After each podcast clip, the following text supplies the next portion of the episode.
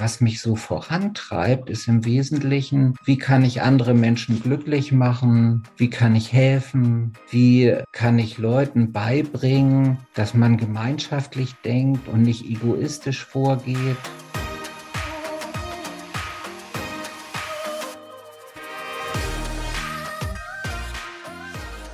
Herzlich willkommen zu dieser Folge deines Lieblingspodcasts Potenzialfrei stark mit Leserechtschreibschwäche und Rechenschwäche. Danke für die einzelnen Bewertungen und Kommentare der letzten Folge. Dieses Gespräch darf ich mit Jesko führen. Sein Weg ist sein Ziel. Er erzählt sehr detailliert von motivierenden Momenten und Rückschlägen. Ein sehr starkes Gespräch. Und apropos stark, du bist ein starker Mensch.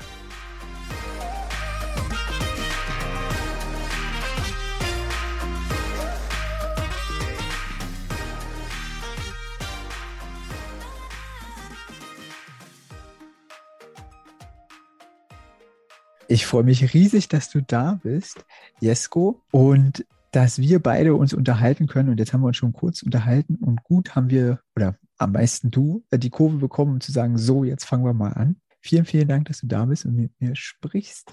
Schön, dass ich hier sein darf. Vielen Dank. Sag mal, ähm, welchen Tipp würdest du denn deinem jüngeren Ich mit auf den Weg geben? Mein jüngerem Ich würde ich ähm, als Tipp auf den Weg gehen, dass immer wichtig ist, dass man durchhält und auch in schwierigen Situationen immer daran glaubt, dass man Dinge schaffen kann. Hatte ich das von ähm, ganz früh schon begleitet? Also es klingt so, als wäre das so ganz tief verinnerlicht bei dir. Ähm, ging das bei dir ganz schnell in der Schule los, dass festgestellt wurde, dass du da Schwierigkeiten hast?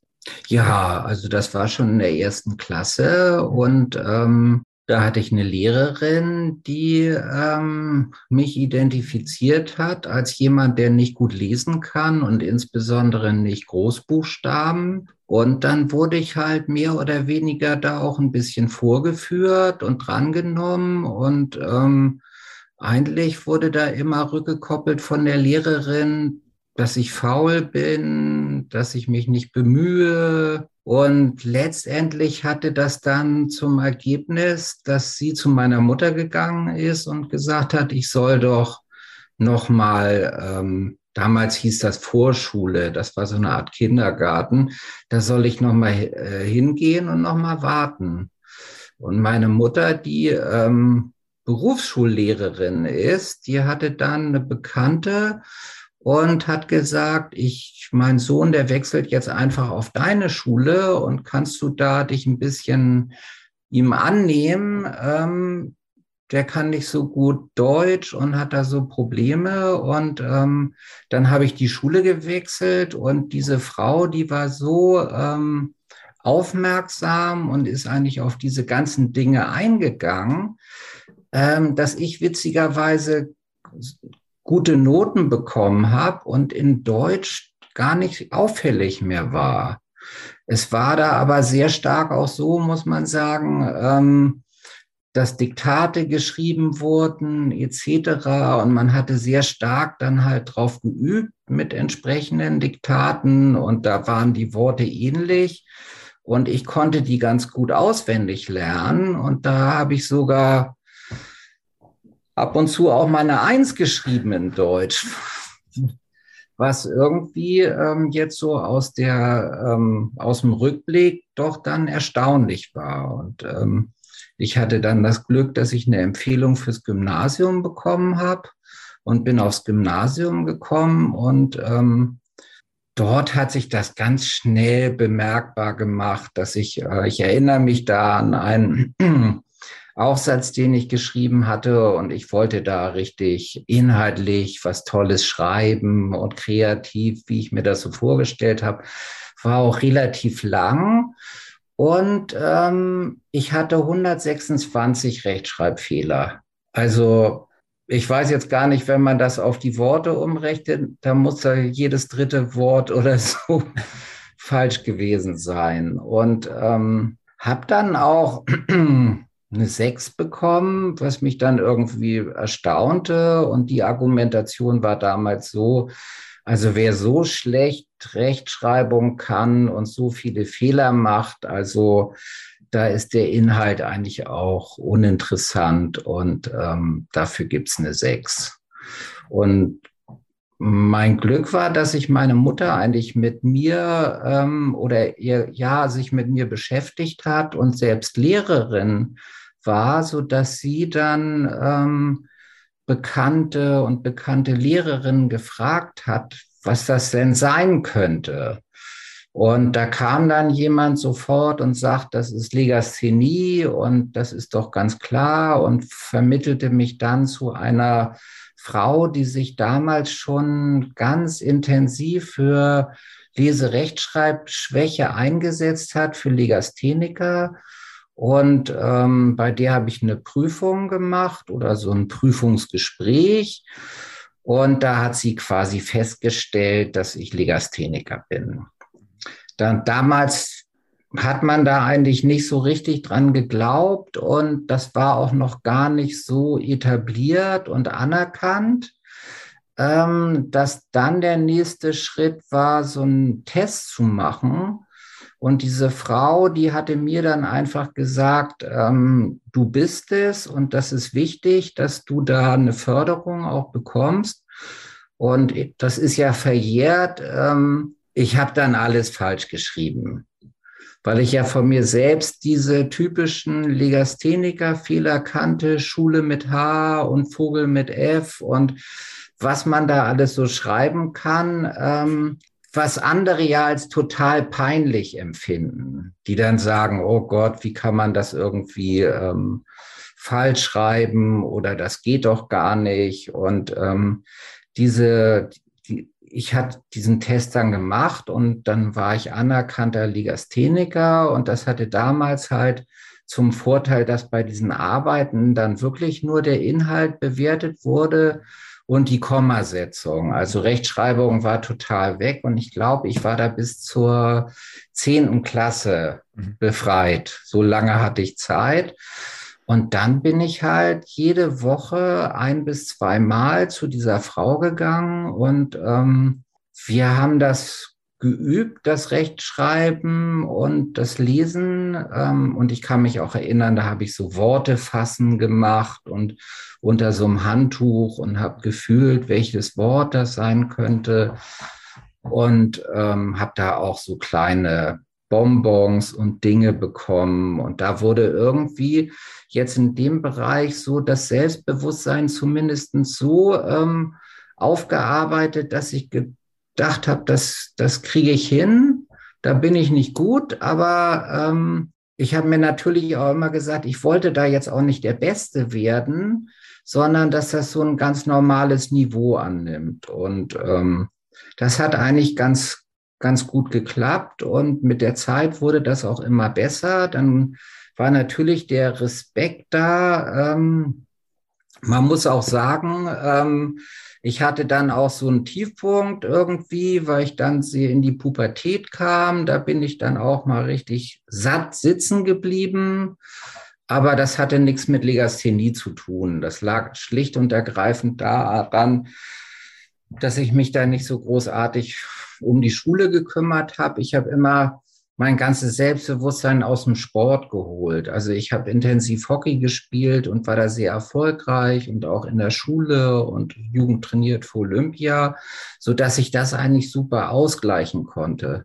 Dass das für mich so ein Fokus war und ich habe es wirklich fast jeden Tag in der Woche gemacht und ähm, hatte dann auch in der Schule in dem Sinne so ein bisschen die Anerkennung. Es gab natürlich auch immer Rückschläge, weil es also das Fach Deutsch war für mich so ein Fach, wenn ich da eine 3 geschrieben habe, habe ich mich total gefreut und habe das gefeiert. Und im Englischen war das dann so ähnlich. Das waren so die Fächer, bei denen ich jetzt eigentlich nicht so viel ähm, leisten konnte. Und hätte man da eine Erwartungshaltung gehabt, so Heute ist das, glaube ich, mit den Schulnoten noch viel extremer und hätte gesagt, ähm, du musst eine Eins oder eine Zwei haben. Also aus heutiger Sicht hätte ich das gar nicht gekonnt und hätte auch damals und heute niemals den Anspruch gehabt, das irgendwie so zu machen. Du hattest ja erzählt, dass du zu, zur, also neben der Schule da zu der äh, Frau gegangen bist, die mit dir mhm. hat. Ähm, wie lange warst du denn da? Weißt du das noch?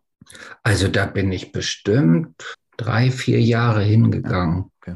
Ja, also das, ich meine, das war einmal die Woche und das haben wir ähm, immer so weitergeführt und die Frau hat sich wahnsinnig dafür eingesetzt. Man kannte sich auch untereinander, also die Legis kannten sich untereinander.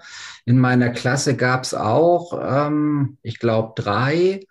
Und ähm, da konnte man eigentlich sich untereinander auch gut austauschen. So, hast du ähnliche Probleme oder wie ist bei dir? Und uns ist dann auch aufgefallen, dass jeder so verschiedene, also eine verschiedene Schwäche hat. Es gab den einen, der, der, der, der konnte, hatte echt ganz große Probleme zu schreiben. Es gab andere, die hatten das weniger. Es gab auch welche, die haben sehr viel vermieden. Das heißt, die haben gar nicht geschrieben, weil es denen einfach unangenehm war.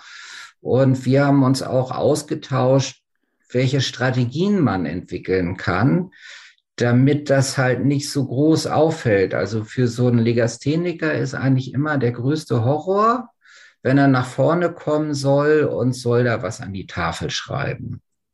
Und ähm, dann hat man natürlich geguckt ähm, oder so eine Strategie entwickelt. Deswegen glaube ich auch, dass viele Legastheniker einen sehr großen Wortschatz haben, ähm, indem man so Worte vermieden hat, wo man wusste, nicht wusste, wie man die schreibt. Also das ging bei mir nachher so weit bis ins Studium, ähm, dass ich da nur Hauptsätze geschrieben habe und möglichst ganz kurz, damit ich nie dieses Problem habe, ähm, irgendwas großartig, also diese Schwäche irgendwie so zu zeigen.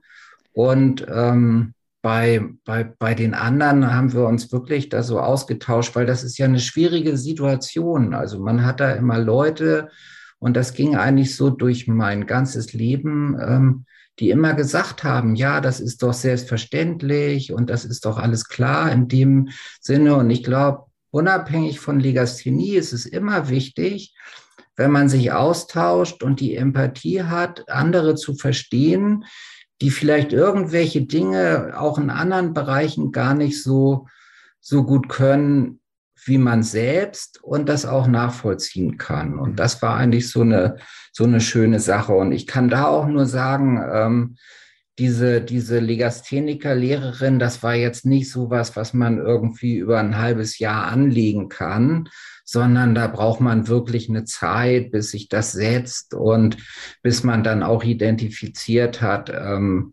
welche Worte lassen sich einfach schreiben, wo gibt es die Probleme, was ist so schwierig? Und ich, ich war auch nie in der Zeit immer so die Leseratte. Also das muss ich ja auch dazu sagen. Da hatte ich mir dann eher so Vorwürfe gemacht, dass ich mich eigentlich immer mit anderen Sachen beschäftige, aber nicht mit dem Lesen. Und das kam eigentlich erst ähm, viel später, weil ähm, durch diese Schwäche hatte ich immer das Gefühl, ich würde viel langsamer lesen. Also ich brauche immer viel länger als die anderen. Und ähm, ich hatte dann auch so ein bisschen die Lust daran verloren, weil das so eine Sache für mich war, die ich dann irgendwie so vermeiden wollte. Du hast ja so schön schon gesprochen von den Strategien, die man da entwickelt und dass ihr die ausgetauscht habt miteinander, ähm, wie man die am besten anwenden kann und einsetzen kann. Ähm, hast du da vielleicht noch ähm, im Kopf ein paar Vermeidungsstrategien, die ihr da angewendet habt? Oder eben beim, beim Lesen auch, welche Strategie dir da eingefallen ist, um das zu vermeiden? Also beim Lesen kann ich mich eigentlich jetzt nur noch so dran erinnern, dass ich dann den Finger immer benutzt habe und bin ein einzelnes Wort durchgegangen und es gab auch bestimmte Worte, die man dann einfach viel mehr geübt hatte. Und ganz am Anfang, also auch noch so zu meiner Grundschulzeit, war das wirklich ähm, für mich so ein bisschen traumatisch, weil ich wurde immer drangenommen und ich mhm. konnte das irgendwie nicht und dann immer wieder und vor allen und dann wurde da gekichert. Und das, das ist einem natürlich auch total unangenehm. Und wenn man da so ein so einen Raum hat, wo man irgendwie Schutz hat und das dann alles so machen kann. Und da ist keiner, der jetzt so sagt, also was will der Depp denn, der hat doch keine Ahnung, etc. Das war für mich eigentlich schon ganz wichtig und auch wir hatten da so Lesewettbewerbe unter uns Legasthenikern und dann konnten wir auch drüber lachen und ähm, konnten das nachvollziehen. Das wurde auch immer ähm, viel, viel besser, aber es war einfach eine andere Leistungsgruppe oder so muss man das ja heutzutage irgendwie sagen. Hast du aus deiner Schulzeit, du hast es ja schon angedeutet, spezielle Glaubenssätze mitgenommen, die du später erst äh, für dich ähm, ja, bearbeiten musstest?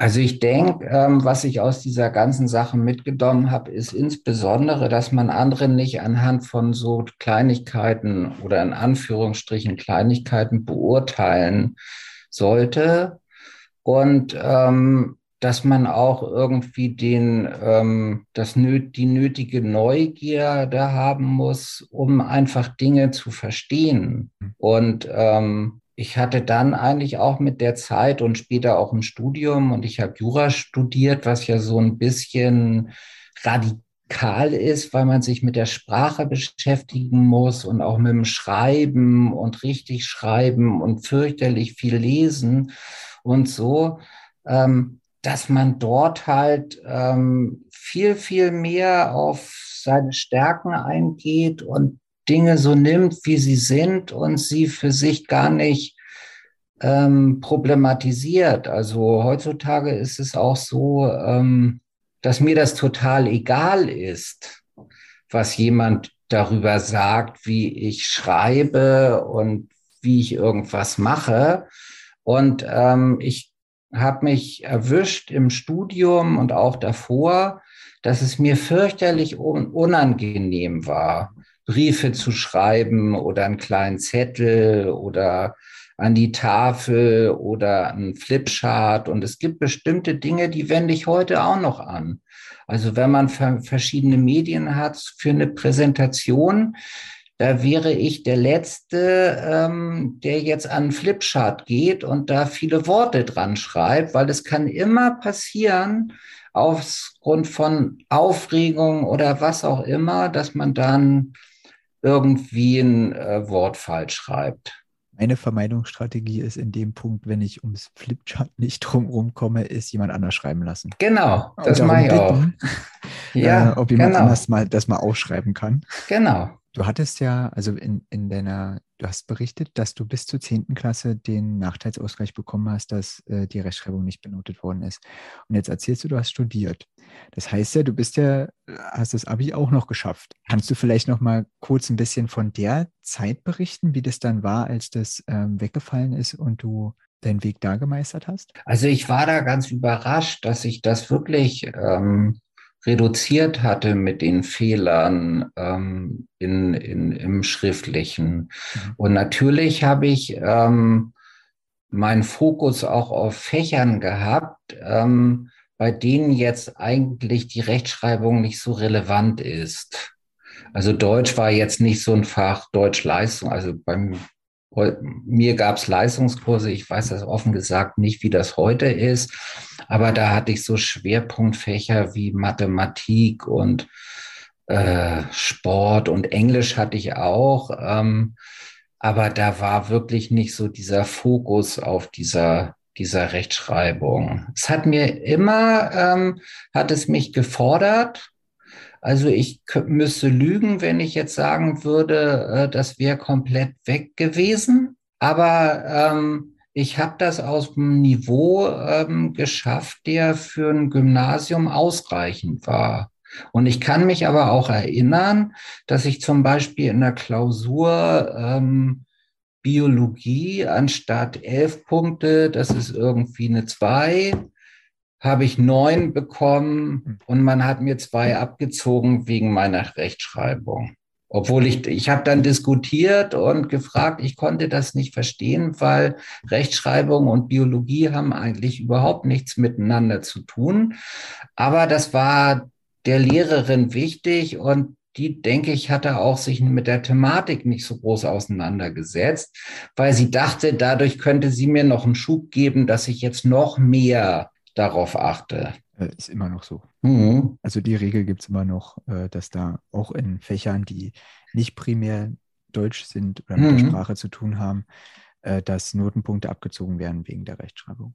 Mhm. Schade eigentlich, ja. nicht gut. Ähm, gab es denn, du hast ja schon ganz viel von deiner Mutter erzählt, gab es denn in der Schule nach der Grundschullehrerin, die dir so viel geholfen hat, gab es denn noch mhm. andere Lehrer, die dich unterstützt haben? Also mich haben eigentlich immer meine Sportlehrer unterstützt. Und ähm, ich hatte eigentlich einen ganz guten Ruf, weil wir sind, ähm, haben so Landesmeister geworden und sind dann zum Bundesausscheid Jugend trainiert für Olympia und das hatten wir das erste Mal überhaupt geschafft ähm, zu meiner Zeit. Und da hat der Sportlehrer sich schon stark irgendwie eingesetzt. Und man muss sich das ja so vorstellen, da ist ein Kollegium und Lehrer und die trinken Kaffee und reden miteinander und tauschen sich da aus. Und das hilft einen total. Also das ist ja wie im späteren Leben, ist da jemand sympathisch und kommt der nett rüber und ähm, strengt er sich an und man sieht da auch, dass er irgendwie den Willen hat, ähm, dann geht das alles viel einfacher.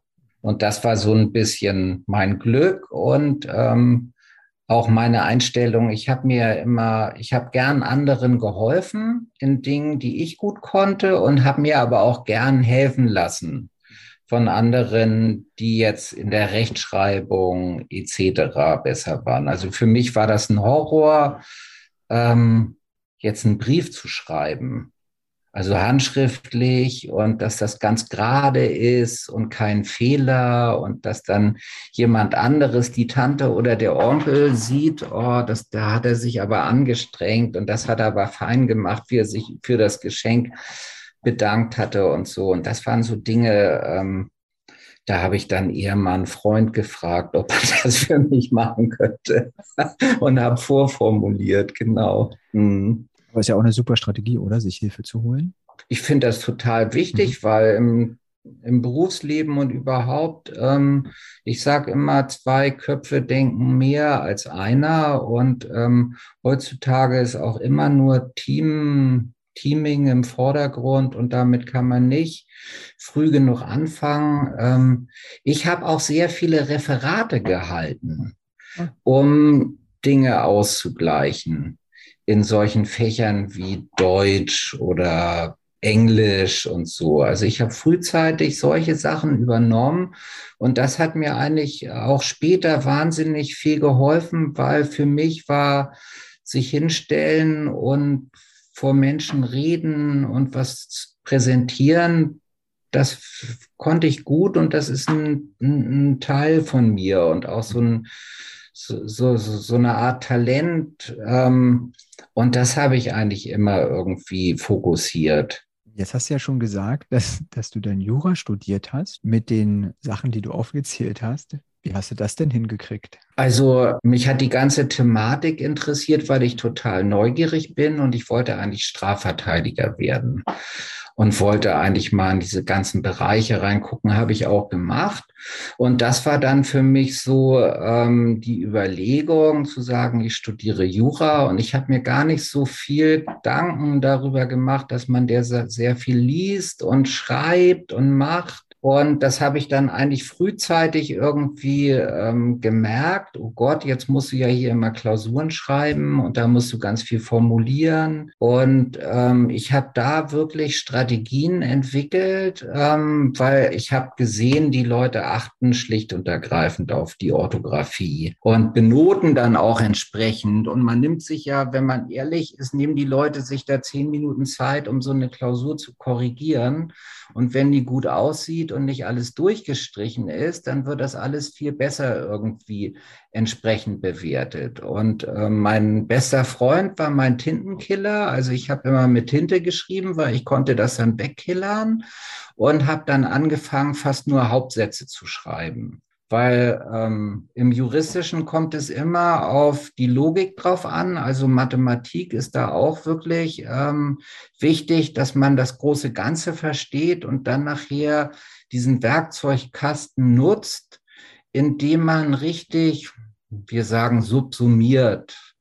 Man hat einen Sachverhalt und das richtig unter eine Norm subsumiert und darunter fällt auch wirklich sehr viel Logik, dass man das versteht. Und wenn man das dann wirklich nur kurz in Hauptsätzen macht, was sich sprachlich vielleicht nicht gut anhört, dann ist das ähm, komplett ausreichend gewesen, um einigermaßen akzeptable Noten zu bekommen. Aber ich habe natürlich auch andere gefragt, äh, killert ihr auch so viel? Und ähm, ich hatte immer das Problem, das hat mich zeitlich immer zurückgesetzt.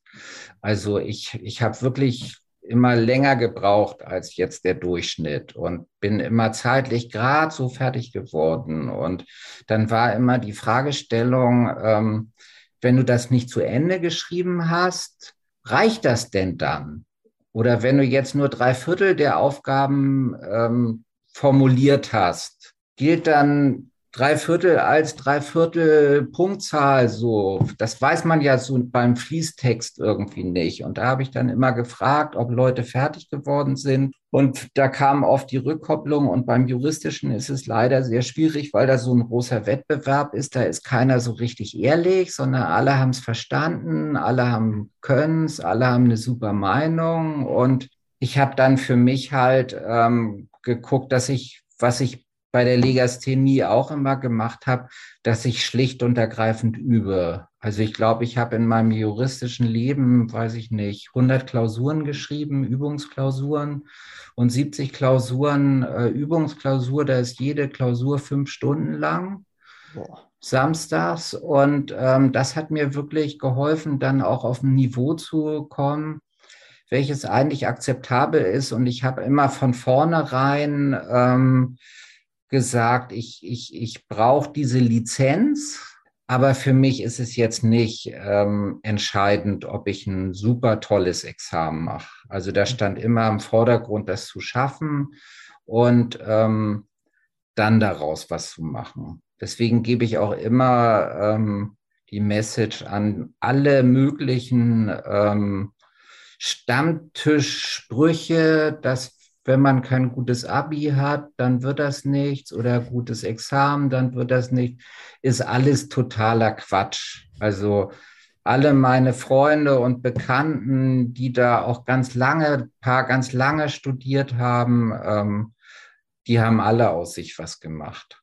Und das Gute, was ich da letztendlich an dem Studium fand, es war schon eine Leidenszeit, weil am Anfang kann man da relativ einfach diese Klausuren bestehen und die propedeutischen Scheine. Und dann kommt am Ende der Hammer, das Examen. Und man kann da nicht richtig drauf lernen, wie so eine Mathematikaufgabe, die man löst, weil man hat nie das Gefühl, man ist reif oder fertig, weil der Themenbereich so komplex ist. Also jedes neue Problem, was wir in der Gesellschaft haben, da gibt es neue Normen, neue Gesetze, neue Richtlinien und die können, können dann kommen.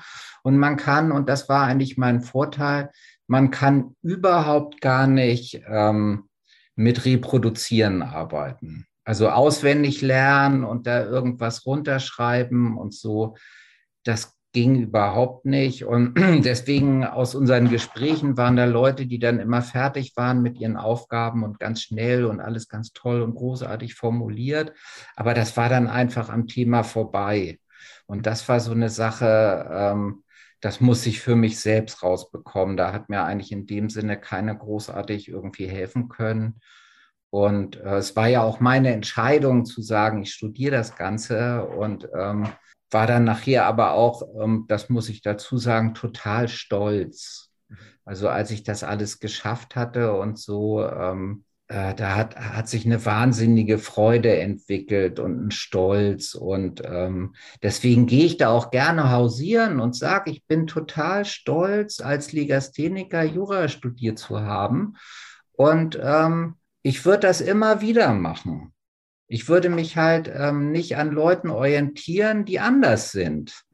Das ist das Entscheidende irgendwie daran. Und vielleicht noch zu meiner Jugend. Ähm, da war das so, dass eben meine Mutter, die war da auch so ein bisschen, ähm, ja, irritiert mit dieser ganzen Geschichte, weil das war ja, jeder sagt ja immer, äh, mein Kind ähm, soll doch normal in der Schule sein und gut sein. Und wenn das bei anderen ist, dann hat man sehr viel Verständnis dafür. Aber wenn es bei einem selber ist, dann ist das immer, äh, ja, wie so bei mir. Und ähm, sie hat sehr frühzeitig mit mir einen Intelligenztest gemacht. Und ich hatte das Glück, der ist sehr gut ausgefallen. Und somit hatte ich immer so diesen Rückhalt und dieses Selbstbewusstsein, dass ich, dass ich wusste, dass ich eigentlich gar nicht ähm, so dumm bin. Ja, und das hat mir eigentlich in dem Sinne ähm, viel geholfen. Und ich sehe auch ganz viele Dinge völlig differenziert. Also so dieses, wenn Leute sagen, das ist alles ganz einfach und man kann das alles im Kurzrepetitorium im halben Tag, da bestimmte Dinge aufarbeiten, bei denen ich irgendwie ein Jahr studiert habe, ähm, dann finde ich, ist das total lächerlich. Und ähm, man guckt da auch ganz anders darauf, wenn man dann irgendwie gesehen hat, was das in dem Sinne für so ein Weg ist. Und man Früher habe ich das total gewertschätzt und heute ist es so, ähm, dass mich das gar nicht interessiert. Also ob jemand Akademiker ist oder ob er einen bestimmten Abschluss hat oder so. Ich habe da immer viel mehr ähm, auf die Menschen geguckt und was das für Typen sind, ob die sympathisch sind und sich entsprechend einsetzen oder ob das Leute sind, die dann so eine akademische Arroganz haben und dann die anderen alle so in die Kiste der Pflaumen reinwerfen. Ich kann äh, dir völlig folgen. Ja. Wo bist du denn heute? Also bist gestartet in der Juristerei und hast gesagt, du mhm. wolltest äh, Strafverteidiger werden. Bist du es geworden? Ist dein, hast der, ist dein Weg einfach anders gegangen oder hat mhm. er sich erst danach anders entwickelt? Ja, also ich, ich habe bei mir ist es so ein bisschen, äh, der Weg ist das Ziel. Mhm. Und ich denke, man muss viele Dinge auch einfach erfahren. Und ich bin so ein Typ, so nach der chinesischen Weisheit, einmal sehen ist besser als tausendmal hören.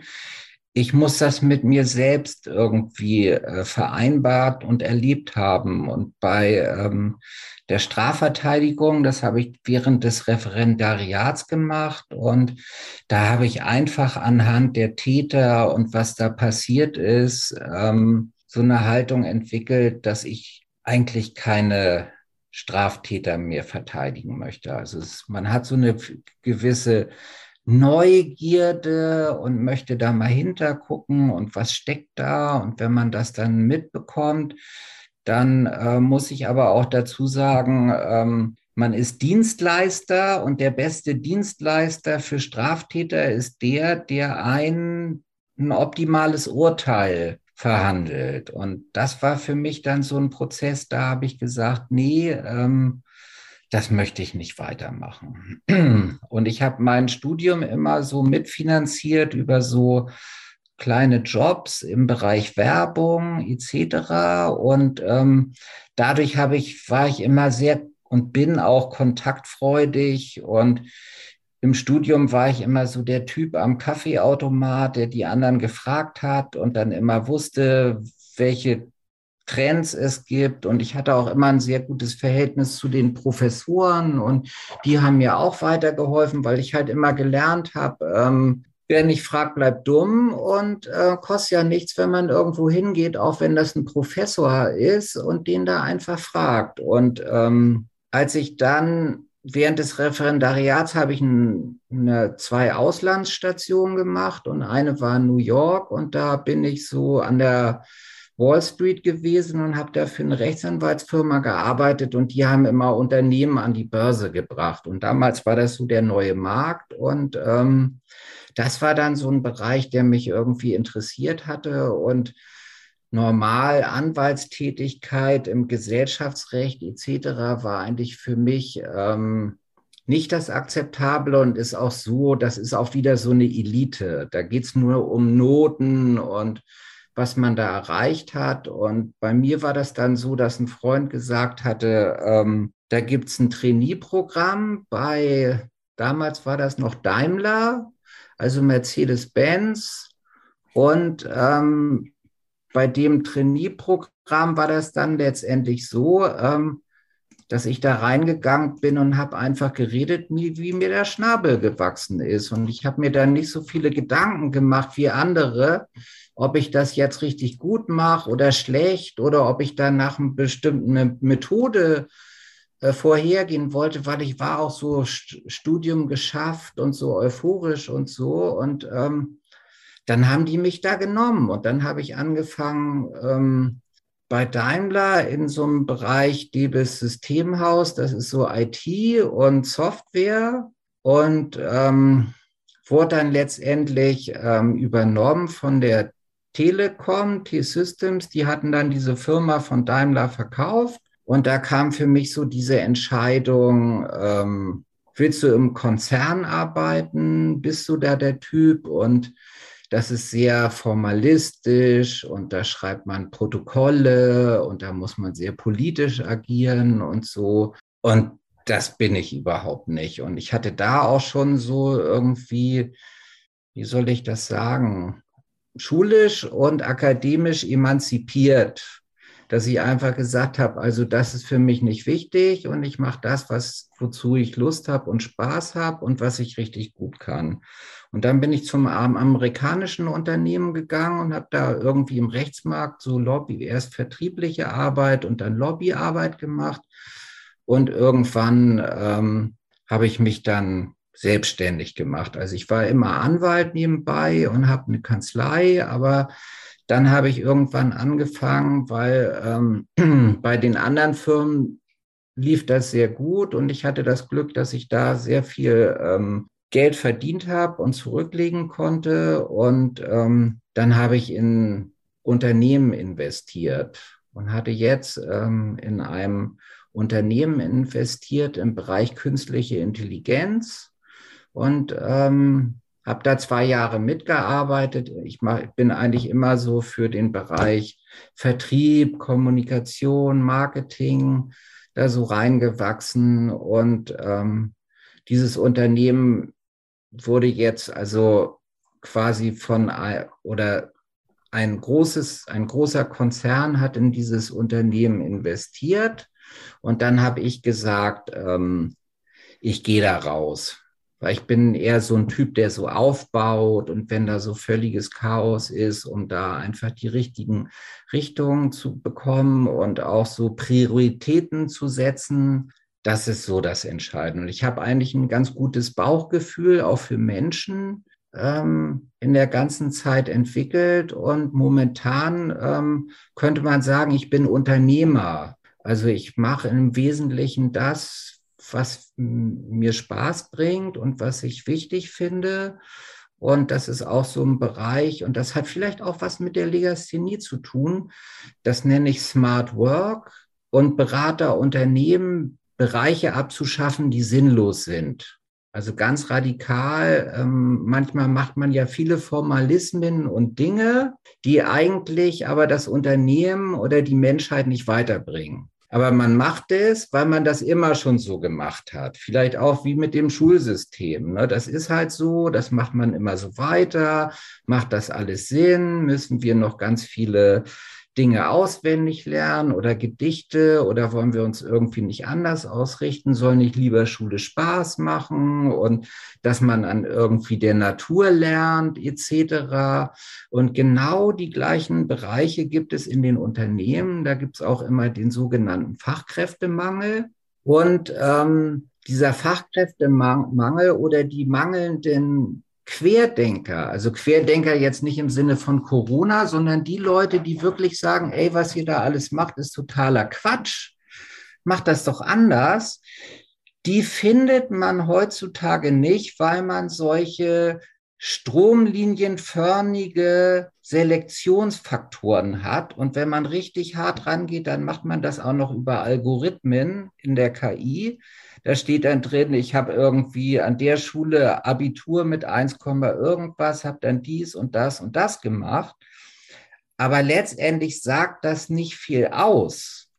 Ob jemand in der Praxis zum Beispiel sagt, nee, so machen wir das nicht oder nee, nicht mit mir.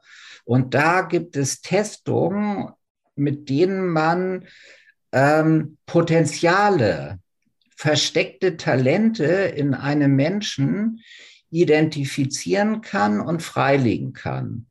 Also so nach dem Motto, einen positiven Legastheniker-Test, um zu wissen, ich will nicht Rechtschreibung machen später, sondern ähm, ich setze meine Talente ganz anders ein, weil ich vielleicht teamfähig bin, weil ich motiviert bin, weil ich Leute zusammenbringen kann, weil ich Vertrauen schaffen kann. Und sowas kann man, ähm, wie bei einem Intelligenztest, kann man das evaluieren und man kann das Ganze, und das finde ich auch so spannend daran, man kann es auf die Lebenssituation einrichten oder die Faktoren, die aufgrund der Lebenssituation passieren, die kann man damit einspielen. Das heißt, wenn ich als Legastheniker in der Schule immer einen auf den Kopf bekomme, weil ich nicht Rechtschreibung kann, dann wird es auch nicht erstaunlich sein, dass ich vielleicht auch in Mathe nicht gut bin, weil mein Selbstbewusstsein so total unten ist und wenn einer mich anspricht, werde ich insgesamt verängstigt sein.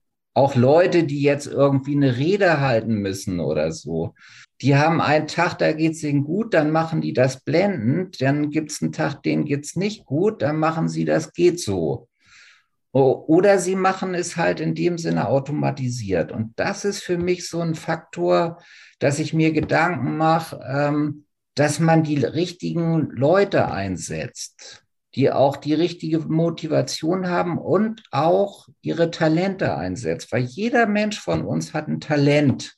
Und das ist nicht nur gut oder schlecht Rechtschreibung oder gut oder schlecht lesen. Das sind ganz viele andere Punkte und man kann immer Dinge auf so ein gewisses Niveau bringen, wenn man einfach trainiert. Und dieses Trainieren ist halt, finde ich, auch bei bei Kindern schwierig, weil da kommt Pubertät mit rein, da kommen so viele Faktoren mit rein. Und ähm, ich habe mich teilweise auch dahin geschleppt zu dieser Legastheniker-Lehrerin. Das war nicht so, dass ich immer dahin ging, aber ich hatte einen Mensch, der so liebevoll mit mir umgegangen ist und wenn ich dann nur im Diktat zehn Fehler gemacht habe, dann habe ich irgendein kleines Geschenk bekommen. Und das wurde hochgehalten und man hat so wirklich diese Prozesse gesehen der Verbesserung. Weil dieser Prozess, der geht nicht irgendwie linear, sondern das sind immer Wellen, aber es wird irgendwie immer besser. Und ähm, ja, ich finde es heutzutage erstaunlich, dass das noch so ist. Und ich finde es auch erstaunlich, ähm, dass die Leute darüber nicht reden. Also die, die offen über Legasthenie reden, sind eigentlich nur die Leute, von denen ich vorher weiß, dass das Legastheniker sind. Aber dass da einer hingeht und sagt, äh, ist ein Legastheniker, dann geht ja bei den anderen, gehen ja halt diese ganzen Klischees an. Und ähm, wenn man sich irgendwie über andere Sachen definiert hat, ähm, dann ist das total wichtig. Also bei mir war das dann letztendlich so, ähm, dass mir solche Äußerungen total egal sind. Und bei mal, selbst bei meiner Tochter, und da ist es andersrum, die ist ganz gut in der Schule. Und zu der habe ich immer gesagt, Charlotte, schreib doch mal eine 6. Und dann geh mal zu deinen Klassenkameraden und sag dir, ich habe eine 6 geschrieben. Und wenn du dann noch einigermaßen lässig bist, dann hast du viel gewonnen. Und das finde ich ist so eine Sache, die ist so wichtig, weil viele lernen das erst viel später. Und ähm, manchmal habe ich auch das Gefühl, sind es die Eltern. Also, ähm, dass die Eltern sich dann so viele Gedanken machen und was man alles machen kann und so. Und da denke ich, Kinder müssen Kinder sein und die brauchen auch wirklich ihre Erfolgserlebnisse, die man immer irgendwie gemeinsam schaffen kann als Elternteil mit den Kindern zusammen und dass man sich auch wirklich auf diese diese, diese Erfolge da fokussiert und dass man Rechtschreibung gar nicht so groß macht. Also wenn wir über Strategie reden, ich habe mich wahnsinnig gefreut, dass die Spracherkennung so weit ist, dass ich da Texte in ein Gerät reinspreche und 80 oder 90 Prozent ist richtig geschrieben. Und ich muss nur noch korrigieren und das irgendwie verändern. Ich finde es großartig. Ich habe immer mit Textverarbeitungssystemen gearbeitet, Rechtschreibprüfung. Wenn ich weiß, wie ein Wort nicht geschrieben wird, das ist heutzutage echt einfach. Ich nehme mein Smartphone, gebe das in Google ein und sofort habe ich in dem Sinne das Wort.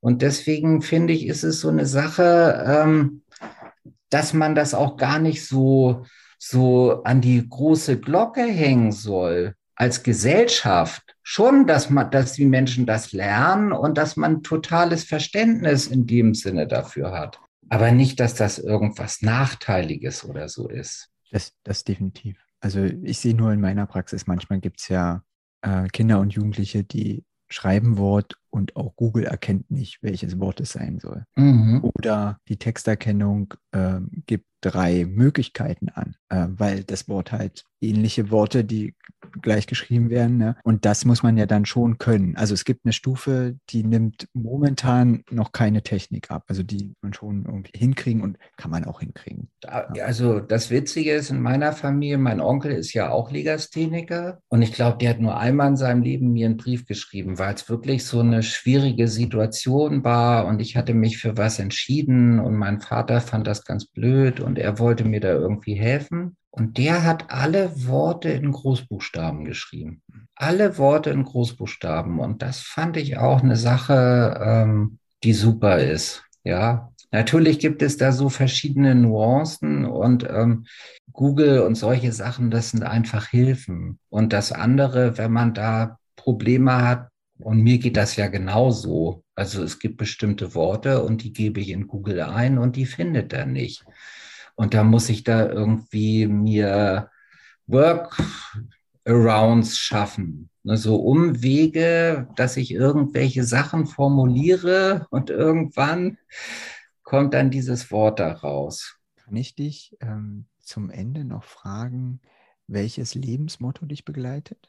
Ja, also mir geht es eigentlich darum, dass du Spaß in deinem Leben haben sollst, also Freude und ähm, das ist eigentlich das Entscheidende. Und auf der anderen Seite, wir Menschen sind eigentlich besser als Tiere, weil wir ein Sozialverhalten haben. Wir sind völlig abhängig von anderen Menschen und haben uns zusammengeschlossen, um vielleicht auch Tiere zu bekämpfen, indem wir gemeinsam Dinge gemacht haben. Und ich finde, das ist eigentlich ähm, das Entscheidende daran. Also so als Unternehmer hatte ich das Glück, dass ich irgendwie den ein oder anderen guten Deal gemacht habe. Aber was mich so vorantreibt, ist im Wesentlichen, wie kann ich andere Menschen glücklich machen? Wie kann ich helfen? Wie kann ich Leuten beibringen, dass man gemeinschaftlich denkt und nicht egoistisch vorgeht? Das sind für mich eigentlich so die Dinge, die mich antreiben. Also so ähm, Ukraine-Krieg, da habe ich eine Familie und der habe ich eine Wohnung zur Verfügung gestellt. Ich habe einen Iraker, den berate ich kostenlos, weil ähm, ich wirklich bei den ganzen Flüchtlingen sehe, was wie brutal schwer das für die ist, mit, mit der deutschen Sprache zurechtzukommen, mit unseren deutschen Formularen, die teilweise ich selbst nicht verstehe und man als Gesellschaft mit einem Selbstverständnis daran geht und sagt, das müssen die doch verstehen und nachvollziehen. Und ähm, ich habe da also wirklich vielen Menschen dahingehend geholfen und ich finde, das ist eigentlich das Entscheidende. Weil ja, wir haben vielleicht in Deutschland Glück, dass unsere Situation ganz gut ist. Aber wenn wir viel mehr empathischer wären und uns viel mehr unterstützen würden, jetzt auch im Bereich Rechtschreibung, meine Tochter, die kann das gut, die hat Freundinnen, die können das nicht so gut. Und die machen gemeinsam ihre Hausaufgaben und helfen sich. Und das freut mich total, weil das ist irgendwie, finde ich, ähm, das Entscheidende, das habe ich aus dieser ganzen Sache irgendwie gelernt, dass wenn man sich gegenseitig hilft und jeder wirklich das in die Waagschale wirft, was er gut kann, ähm, und man gemeinsam Konsens hat, da kann richtig was Gutes draus werden. Und wenn es Probleme gibt, das ist so meine Einstellung, die ich daraus ähm, gelernt habe, man muss sie lösen. Das ist das Entscheidende, nichts anderes. Dann danke ich dir für deine Gedanken und dass du ein bisschen was aus deinem Leben erzählt hast.